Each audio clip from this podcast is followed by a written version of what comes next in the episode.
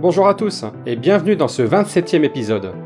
J'ai eu le plaisir d'accueillir Véronique Di Benedetto, vice-présidente d'Econocom France. Véronique nous explique comment Econocom est engagé dans la RSE et le numérique responsable depuis sa création. Classée parmi les 10 premières entreprises de services numériques en France, Econocom accompagne les entreprises dans la transition énergétique et l'économie circulaire. Je vous souhaite une bonne écoute et vous donne rendez-vous dans le prochain épisode j'accueille Véronique Di Benedetto du groupe Econocom. Bonjour Véronique et bienvenue dans le podcast. Bonjour Christophe, merci pour cette invitation et je suis ravie de partager euh, que nos échanges vont être sûrement très riches. Donc je rappelle Véronique que tu es la vice-présidente d'Econocom France. Econocom France est une grande entreprise de services numériques, hein, une ESN, engagée dans le numérique responsable et la RSE. Est-ce que tu peux nous présenter euh, le groupe Econocom et ta fonction au sein de la société, Véronique? Alors effectivement, comme tu viens de le dire, euh, Econocom est une ESN, donc une entreprise de services euh, numériques, avec d'ailleurs une caractéristique euh, très spécifique, puisque Econocom non seulement a une offre très riche de services, mais également une offre de distribution de matériel et de software, et une offre de location de cet ensemble, de l'ensemble des, des, assets informatiques pour pouvoir offrir des projets, en fait, une, une, supervision de projets dans leur globalité et des financements euh, globaux, de sorte que voilà, nous puissions avoir de bout en bout avoir une gouvernance globale sur euh, les projets de nos clients. Donc, si on redécortique les différentes expertises au sein d'Econocom, donc distribution, location et services, au sein des services, on est plutôt autour de la workplace, euh, du poste de travail, de l'infrastructure, de la migration cloud, de la cybersécurité. Et nous sommes présents également dans 18 pays. Nous avons environ 9200 collaborateurs euh, pour un chiffre d'affaires euh, de l'ordre de 2 milliards 6. la société a été fondée en 1973 par son président actuel, euh, qui s'appelle euh, Jean-Louis Bouchard, et ce qui donne d'ailleurs euh, une richesse à, notre groupe parce qu'il y a une vision vraiment sur, le long terme. Au sein de cette société, j'occupe le poste de, de vice-présidente France. Je suis également au conseil d'administration du groupe et je suis en charge des, sujets autour de, de la RSE, de l'engagement, de l'impact euh, qui sont d'ailleurs des sujets euh, qui me passionnent euh, parce que je pense qu'ils vont amener une vraie, un vrai changement à terme même de business model et de mindset dans, dans les entreprises. Je connais un petit peu le monde des ESN, Véronique. Est-ce que la RSE a, débuté, je dirais, avec la création de la filiale française ou est-ce que c'était une évolution, une amélioration quotidienne, par exemple?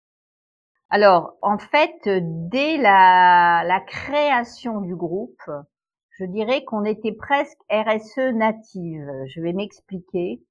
Jean-Louis Bouchard, lorsqu'il a créé le groupe, il est parti d'un constat euh, vraiment euh, plein de bon sens. Il s'est dit, eh bien, à l'époque, il y avait des gros ordinateurs euh, que des entreprises ne pouvaient pas financer. Et donc, il s'est dit, mais il existe des ordinateurs de seconde main qui fonctionnent tout à fait euh, bien et euh, qui peuvent être donc soit vendus, soit loués à, à des entreprises. Et c'est ainsi que qu'il a qu'il a démarré euh, à l'époque la société avec ce mindset de dire mais pourquoi gaspiller? Pourquoi gaspiller une une ressource qui existe, un ordinateur qui peut encore servir et qui peut être accessible avec un prix euh, plus que raisonnable puisque c'était un prix décoté par rapport au neuf euh, pour le plus grand nombre. Et, et voilà comment euh, cette aventure a, a, débuté. Donc on est quasiment déjà dans, dans l'économie circulaire avant que ce, ce, terme ne soit aujourd'hui très à la mode. Et, et voilà, l'aventure s'est ensuite enrichie puisque cette circularité, ça fait partie vraiment maintenant de notre business model. Et donc chaque année, ce qu'on essaye, c'est d'enrichir euh, par euh, différentes offres euh, l'amont, c'est-à-dire le choix des équipements de façon à ce que ces équipements soient de plus en plus green, voire des équipements reconditionnés, mais on va y revenir. Ensuite, les usages autour de la location et autour de la réduction de l'empreinte carbone.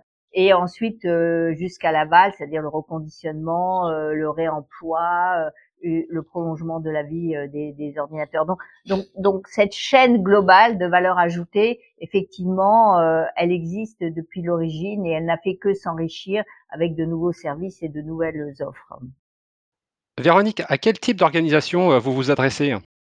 Alors, nous travaillons essentiellement en B2B, donc euh, avec des entreprises de toute taille, euh, aussi bien des entreprises du CAC 40, d'ailleurs la plupart des comptes du CAC 40 sont nos clients, que des petites euh, sociétés. Donc nous avons vraiment une, grande diversité de, de, clients.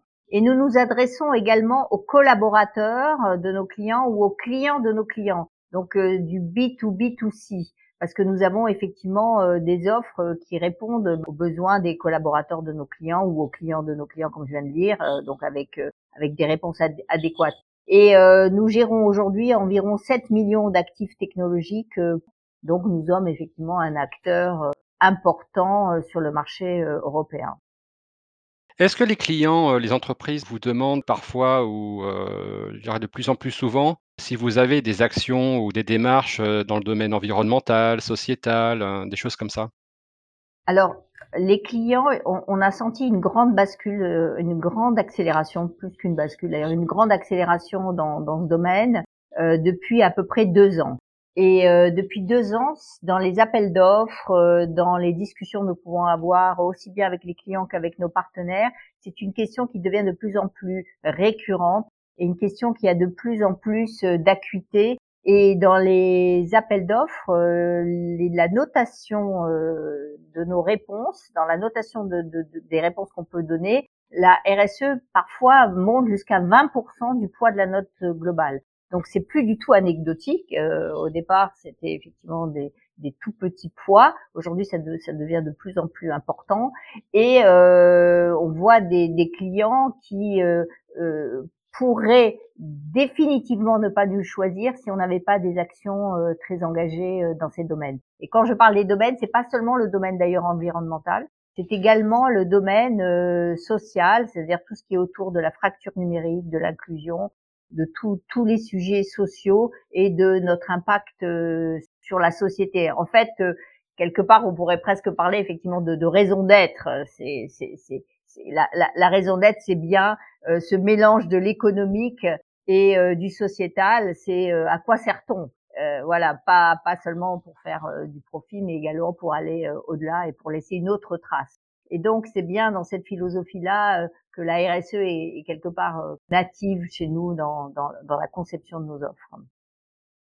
De quoi êtes-vous particulièrement fier au sein de l'organisation? Alors, au sein de notre organisation, euh, nous sommes tous particulièrement fiers euh, de cet esprit entrepreneurial qui, qui règne. C'est vraiment quelque chose qui nous anime très fortement et on essaye euh, d'avoir chacun à sa façon quelque part un impact positif, que ce soit d'ailleurs en interne comme en externe. Et nous revendiquons vraiment cette approche entrepreneuriale et y compris donc de la de la RSE, parce que ça fait vraiment partie de notre responsabilité d'entrepreneur. Ça fait partie, euh, je dirais, le, le, le droit d'entreprendre, comme dit souvent Jean-Louis, euh, est corrélé, euh, voilà, au devoir euh, d'avoir cette responsabilité et cet impact positif. Donc on fait de la RSE quelque part avec cette volonté entrepreneuriale d'avoir un impact, de, de, de recherche d'impact. D'ailleurs, l'entrepreneur cherche globalement de toujours d'avoir euh, un impact et euh, de pour prendre des risques, de d'apprendre de, ses erreurs, de repousser euh, toujours plus loin cette prise de risque et cette innovation. Et donc, je, je, je, le disais au démarrage également de, de cette entrevue, c'est que dès le démarrage, Jean-Louis avait, avait ce mindset-là, cette vision entrepreneuriale et cette vision de, de la RSE native qui nous tient, voilà, très à cœur. Et ça nous a vraiment tous poussés dans cette réflexion comment peut-on s'inscrire dans cette économie circulaire et pas seulement dans le domaine de, de la location, puisque dans la location, c'est vrai que on peut dire que euh, elle est circulaire euh, par nature également, euh, puisque on doit veiller au choix des équipements, on doit veiller au juste usage des équipements, c'est-à-dire que on a l'équipement qui va bien à un instant T et qu'on pourra changer un instant T plus un, mais tout en utilisant celui qu'on a changé pour un autre emploi que également dans les services, comment dans les services le move to cloud diminue aussi l'impact environnemental par rapport à avoir, avoir des, de l'infrastructure on-premise, euh, aussi bien que dans la distribution, comment est-ce qu'on peut distribuer du matériel qui soit de plus en plus green. Donc c'est un, un, mindset global qui nous a vraiment tous euh, euh façonné quelque part. Et aujourd'hui, pour donner aussi euh, quelques chiffres, 95% de nos assets en retour de location, 95%, soit euh, à peu près euh, plus de 430 000 euh, équipements, sont reconditionnés. On leur donne une seconde vie. Et si je vous donne un autre chiffre, ça a évité l'extraction de 280 tonnes de ressources rares et la consommation de 40 millions de litres d'eau. Donc tout ça, ce sont des choses qui nous rendent vraiment très fiers parce qu'on se dit vraiment que euh, on crée l'avenir qu'on souhaite avoir et on, on, se laisse pas voilà on le laisse pas euh, euh, survenir un peu en n'étant pas maître de, de, notre destin. Je voudrais également parler de, de ce donner d'autres exemples autour de, de ce mindset qu'on a en entrepreneurial. On a aussi lancé des business units à partir d'une feuille blanche. Par exemple, on a lancé il y a quelques années une business unit qui s'appelle Green Energy. Et cette business unit, eh bien, aujourd'hui, elle, euh, elle est née il y, a, il, y a, il y a 5 ans et elle fait 20 millions de chiffres d'affaires. Donc, ça, ce sont vraiment des choses qui nous rendent fiers parce que ce sont des projets intrapreneuriaux qui ont été portés par des jeunes qui ont voulu se lancer là-dedans, à qui on a donné cette chance. On leur a dit OK, vous démarrez, et euh, ils ont fait donc des projets autour de la transition, du financement de la transition. Euh, que nous, on, on, considère que la transition numérique et la transition euh, énergétique et, sont intimement liées. donc, ce sont des, des, transitions qui doivent être corrélées, marcher ensemble. L'une ne se fera pas sans l'autre. Et donc euh, voilà, donc ça, ce sont, ça c'est tout cet esprit entrepreneurial a un impact business qui nous rend euh, tout à fait fiers. Et le deuxième impact qu'on recherche, ça c'était l'impact externe, c'est également l'impact interne vis-à-vis de nos collaborateurs. Euh, bon, on a dit qu'on leur laissait pas mal d'autonomie pour monter ces projets intrapreneuriaux, mais on essaye aussi euh, de d'attirer euh, des, des, des, talents pour qu'ils soient fiers euh, de travailler euh, chez Econocom en, par exemple, baissant nous-mêmes notre empreinte environnementale parce qu'on sait que les jeunes y sont très sensibles. On a mis en œuvre des bureaux adaptés, euh, très collaboratifs, absolument sympathiques pour travailler vraiment en mode flexible et collaboratif. On se, on, se mobilise aussi pour avoir des femmes euh, dans le numérique. On sait que malheureusement il n'y a pas suffisamment de femmes et donc on a lancé énormément d'actions euh, autour euh, de ce sujet puisqu'il y a des talents féminins incontestables et d'ailleurs on est assez fiers de pouvoir dire aussi qu'on a 40% de femmes parmi notre pool de dirigeants, c'est-à-dire ceux qui dirigent du business et ceux qui dirigent des pays. Donc c'est quand même un, un, un, beau chiffre. On est également très euh, attentif à tout ce qui est euh, inclusion. On a, on a lancé un programme autour de l'inclusion et on avait il y, a, il y a deux ans à peu près 1,8% de personnes en situation de handicap. Et aujourd'hui, on est à plus de 4%. Donc, on a vraiment multiplié par deux ce chiffre mais parce qu'on n'y a pas porté une attention particulière, parce qu'on a mis en œuvre voilà un certain nombre de mesures. Il faut une vraie volonté politique euh, pour pour faire euh, l'ensemble de, des mesures dont je viens parler. Mais voilà, nous sommes une société euh, engagée dans ce domaine. C'est génial, en tout cas, de, de pouvoir, par exemple, intraprendre euh, au sein de, de, son employeur, par exemple, c'est un truc, c'est un truc super. Ah oui, ah oui, oui. Et ça, c'est vraiment lié euh, à la philosophie de notre fondateur, euh, bon, qui lui est un serial entrepreneur, parce que je crois qu'il a dû créer euh, pas loin d'une centaine d'entreprises diverses et variées dans divers domaines. Et donc, euh, c'est vraiment euh, maintenant dans l'ADN de, de, toutes les personnes du groupe. Et il faut pas croire que être intrapreneurial, ça veut forcément dire créer uniquement une business unit Ça veut aussi vouloir dire prendre une initiative pour améliorer tel ou tel point. Ça veut dire proposer des choses et, les, choses se mettent en place derrière parce qu'on a la liberté de, les suivre.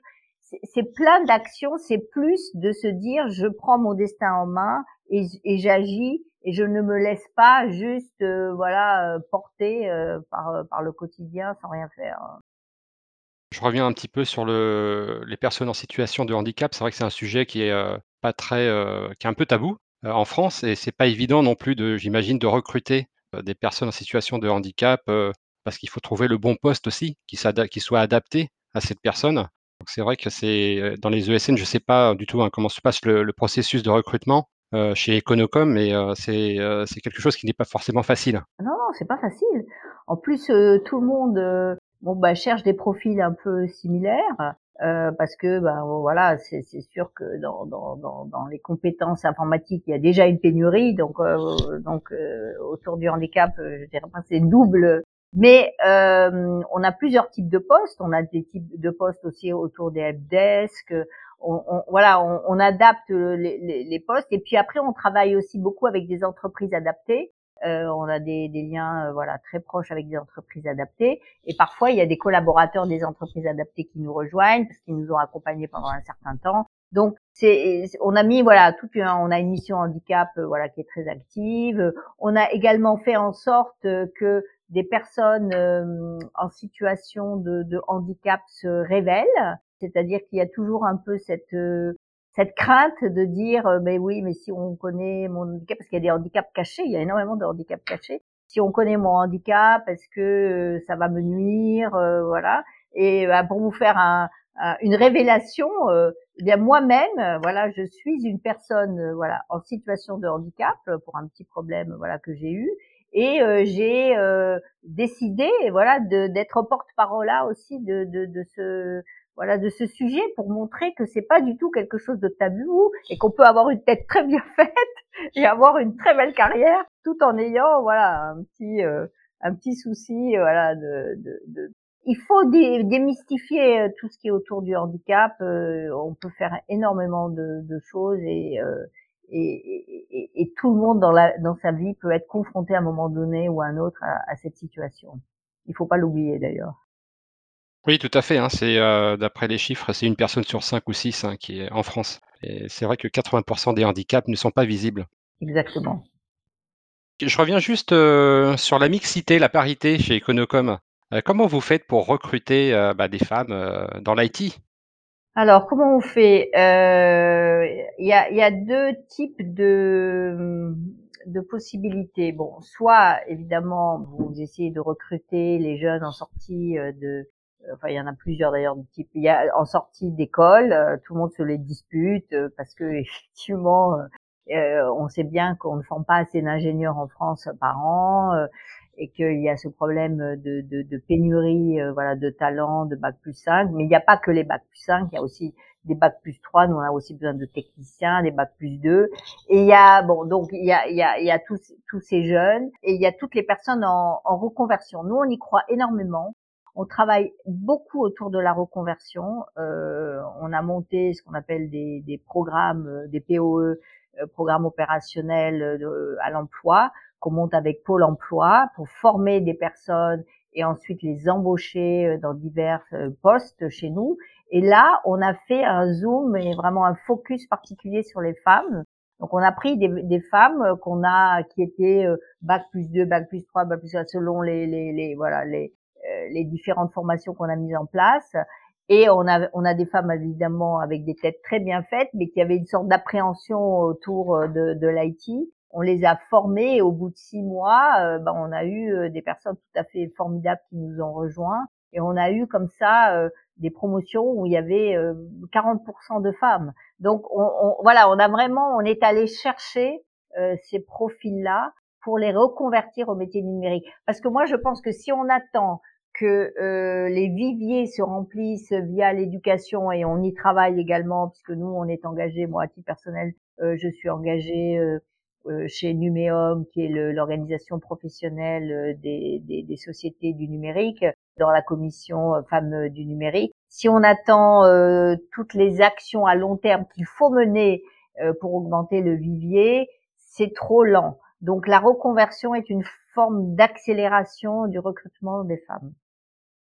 Sur tout ce qui est euh, impact et euh, mesure de cet impact, parce qu'évidemment, euh, si on mesure pas l'impact euh, que l'on a, ben c'est assez difficile de, de, progresser. Il faut d'abord mesurer, puis ensuite faire les actions pour, pour progresser par rapport aux objectifs que l'on se donne.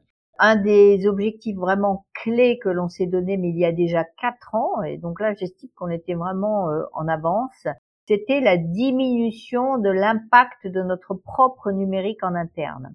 En fait, on a développé une euh, offre euh, qu'on a qui s'appelle What's Green et qui est une offre qui euh, mesure l'impact environnemental du numérique de nos clients et qui propose ensuite des mesures pour la réduire, voire jusqu'à la compenser, c'est-à-dire une fois qu'on a réduit, on peut compenser avec un programme de compensation que l'on a mis euh, en place avec un grand partenaire. Euh, voilà, avec des programmes de, reforestation et autres. Euh, mais le but d'abord, c'est de mesurer, parce qu'il faut savoir où on est, savoir où on veut aller. Et ensuite, la deuxième étape, c'est vraiment de réduire. Euh, on ne compense jamais avant d'avoir réduit et le résiduel on peut effectivement proposer euh, un programme de compensation. Donc sur sur cette sur ce programme on se l'est appliqué à nous-mêmes. Donc euh, il y a quatre ans on a démarré cette mesure de notre empreinte environnementale du, du, numérique et en quatre ans on a quand même réussi à le baisser de l'ordre de 50%. Et en fait, c'est une, on, on, a pris chaque année des mesures nouvelles, très pragmatiques, et des mesures qui sont également porteuses d'économie en, en, termes de d'IT. Alors, je vais vous donner quelques exemples. On a commencé par une mutualisation très importante de tous nos data centers. Euh, ensuite, on a rationalisé euh, les équipements euh, et les consommations d'énergie dans, dans, dans, ces data centers. On a acheté des équipements de plus en plus green. On a mis euh, des équipements reconditionnés, euh, on a donné des équipements reconditionnés pour les, les nouveaux collaborateurs entrants. C'est-à-dire qu'on a, on a décidé de plus acheter systématiquement du neuf ou de façon très exceptionnelle. On a vraiment euh, ajusté aussi le, le type de, de, de, de PC par rapport à l'usage qui va en être fait parce que bon, il y a des collaborateurs qui ont besoin d'une telle catégorie, d'autres d'une telle catégorie. Tout le monde n'a pas les mêmes besoins en termes d'usage euh, sur sur le software ou, sur le PC. On a euh, également enlevé tous les postes fixes, on n'a mis plus que des postes portables parce qu'on sait que le portable est bien moins gourmand que le fixe. Voilà. Donc on a fait tout un ensemble voilà de, de, de mesures dans le temps et on a vu que chez nos clients, ce qu'on s'est appliqué, ça s'applique également chez nos clients, c'est-à-dire que chez nos clients, euh, on constate une baisse de l'ordre de 10 à 15% par an euh, de leur empreinte euh, du, numérique. Donc ça, c'est quand même un point que je souhaitais mettre en avant parce que c'est un c'est un peu vraiment la vitrine qu'on montre aux clients, on montre qu'on se l'applique à soi-même et que ça marche. Euh, le, le, le, deuxième impact euh, qui me tient vraiment euh, à cœur, c'est tout ce qui est autour du reconditionnement, sur lequel qui est un axe majeur de notre business, parce que c'est carré, comme je vous l'ai expliqué tout à l'heure, c'est intrinsèque au business de la location, puisqu'on on reconditionne 430 000 équipements par an. Et ce reconditionnement, on le fait avec des entreprises de l'économie sociale et solidaire on le fait euh, avec des entreprises adaptées. Donc soit ce sont des entreprises euh, qui euh, ont des personnes qui sont éloignées de l'emploi et que ça leur permet une, forme de, de, travail, de réinsertion, soit ce sont des personnes en situation de, handicap, mais on a quand même contribué grâce à ça à au moins une trentaine d'emplois fixes en CDI pour, pour les entreprises, nos partenaires avec lesquels on travaille. Et on a, euh, dans les personnes éloignées de l'emploi, on a formé une centaine de personnes à ces différentes missions. Et grâce à ça, elles ont pu retrouver confiance en elles et retrouver un emploi derrière. Et ça, c'est ce que j'appelle vraiment la combinaison gagnante parce que en termes de business, nous, on, gagne de l'argent avec ces ordinateurs reconditionnés. On les reloue, on leur redonne une seconde vie. Et en même temps, on a cet impact positif à la fois environnemental, puisqu'on on allonge la durée de vie euh, des, des, des, ordinateurs, et à la fois en termes euh, social et sociétal, puisqu'on on travaille avec euh, ces personnes à qui on qui peuvent grâce à ça retrouver un emploi. Et, et, voilà. Et je pense que ce, ce modèle, voilà, qui combine économique et impact, c'est vraiment le, le modèle de demain. Pendant la crise Covid, on a également évidemment et, euh, on a contribué par des dons. On a été euh, jusqu'à plus de 1000 euh, ordinateurs de seconde main reconditionnés qu'on a pu donner à des associations, à des étudiants, à des élèves, ben pour pour pas que pour qu'ils puissent continuer leurs études et, et, ça, ça fait partie également euh, de notre, je dirais, ADN en, en, termes de lutte contre la fracture euh, numérique et en particulier dans l'éducation, parce que l'éducation, c'est un secteur qui nous tient euh, très à cœur. on a d'ailleurs pas mal investi dans, dans, ce secteur.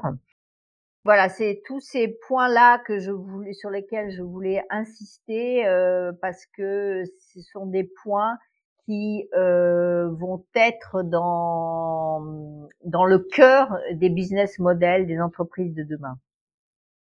Quelle innovation comptes-tu apporter euh, cette année euh, dans le domaine de la RSE alors cette année, nous comptons vraiment accélérer le développement des offres clients RSE, autour de, de, de la RSE, avec un volet RSE. À terme, notre rêve, c'est que 100% des offres qu'on aura euh, sur le marché auront une composante RSE forte. On n'y est pas encore, mais c'est vraiment le chemin que nous voulons euh, suivre. Et, euh, et donc, dès la conception de nos offres, ce qu'on veut, et c'est ce qu'on est en train de travailler avec les différents marketeurs, c'est que dès la conception de l'offre, qui est ce volet soit social, soit environnemental, et donc c'est là-dessus qu'on est en train de travailler. On va sortir des offres l'année prochaine, mais pour l'instant, comme c'est un processus qui est en voilà, c'est en cours, euh, je ne souhaite pas aller pour, plus loin. Et, euh, et, quand ce sera euh, le cas, que les annonces seront faites, euh, et je reviendrai évidemment en parler. et il y a un second point euh, qui qui nous qui nous tient également à cœur, c'est le développement euh, de l'international en fait, il s'avère que comme on est évidemment très gros en France, grosso modo 50% du business se fait en France, 50% à l'international, euh, on est très fier d'avoir porté cette RSE, cet engagement, cet impact en France. Mais ce qu'on souhaite maintenant, c'est que ce soit euh, diffusé dans tout le groupe, dans tous les pays à l'international, parce que certains pays, voilà, sont moins avancés que la France. Donc on souhaite euh, qu'ils euh, puissent effectivement bénéficier euh, du travail et, et, des offres qui ont été développées en France. Et on souhaite également que les pays puissent contribuer par leurs propres idées et par leur propre sensibilité au sujet. Parce qu'il y a toujours cet esprit entrepreneurial, autonomie, et donc voilà, chacun doit apporter sa pierre à l'édifice. Donc ça, c'est un, un, second axe. Et le troisième point, c'est qu'on va sortir là très rapidement, là avant la fin de l'année, notre premier euh, rapport impact. Donc c'est la première fois, euh, voilà, qu'on sort euh, un tel rapport. on en est, on en est pratiquement là sur les dernières, les dernières corrections. Ça a nécessité un, long travail. De, réflexion, quels ont été les messages clés qu'on voulait faire passer, quels étaient les, les KPIs, les indicateurs importants qu'on voulait mettre en avant? Euh, on a aussi fait on a fait appel à, des personnes externes pour nous apporter leur regard euh, sur ces sujets. donc c'est un rapport qui va être riche et, j'espère euh, voilà qui va plaire à nos clients, à nos partenaires et à nos collaborateurs. Très bien. Donc bien sûr, hein, on, termine l'année, mais c'est bien sûr pour 2022, j'imagine. Alors c'est un rapport voilà qui va sortir euh, pour la fin d'année, mais qui va vivre tout au long de l'année 2022. Euh, Est-ce que la France euh, est plutôt leader dans ce domaine-là par rapport aux autres filiales? Oui, tout à fait. nous pouvons en être fiers. tout d'abord, bon, évidemment, la taille d'Econocom en France étant plus importante il est, il est évident que les moyens, la visibilité et la visibilité que ça apporte, eh bien, nous, nous, nous ont poussé à mettre plus de moyens et un focus plus important sur le sujet. Mais également, la France a, a une sensibilité forte sur le sujet. on a par exemple parmi les premiers à s'inscrire sur la plateforme Impact euh, qui a été lancée par Olivia Grégoire pour mettre euh, des indicateurs euh, d'impact visibles par tout, par tout le monde et commencer à avoir effectivement une visibilité extra-financière aussi importante que la visibilité financière. Et tous tous ces sujets donc portés par la France, nous ce qu'on souhaite vraiment, c'est que bah, les autres pays euh, s'en emparent et les autres pays puissent euh, également euh, avoir leurs propres indicateurs extra-financiers, nous suggérer d'autres indicateurs et, développer voilà la, une politique aussi riche que celle de la France voilà à leur à leur échelle. Tu souhaitais me parler d'un sujet, euh, concernant, euh, l'actualité. Est-ce que tu peux, euh, nous en dire plus? Oui, alors je voulais parler d'une loi, après avoir été adoptée, début novembre. C'est la proposition loi qui vise à réduire l'empreinte environnementale, du numérique et qui fait d'ailleurs de la France un des pays, précurseurs dans dans le domaine. Donc on sait, les chiffres sont connus maintenant, que le numérique représente à peu près 2% euh, euh, des, émissions euh, de gaz à effet de serre en France et plutôt 3 4% dans, dans le monde, parce qu'en France on a on est un peu plus bas que, que, le reste du monde, mais que si rien n'est fait, ben, ce chiffre peut être amené à doubler, voire plus dans, dans les années à venir. Et on sait que l'impact vient essentiellement, on a eu l'occasion aussi d'en parler, euh, du, de la fabrication. Donc le, le plus gros de l'impact vient de la fabrication euh, des euh, ordinateurs, des portables, des smartphones. Donc ce texte, il y a, dans ce texte, il y a quatre volets. le premier volet, c'est tout, tout ce qui est autour de la pédagogie, faire prendre conscience de l'impact environnemental du numérique. C'est tout ce qui est autour de la formation à la sobriété numérique dès le plus jeune âge. L'éco-conception doit être euh, vraiment euh, développé dans les écoles d'ingénieurs, la création d'un observatoire sur l'impact numérique. Voilà, donc c'est toute une forme de pédagogie autour de, de ces thèmes-là euh, et d'éducation.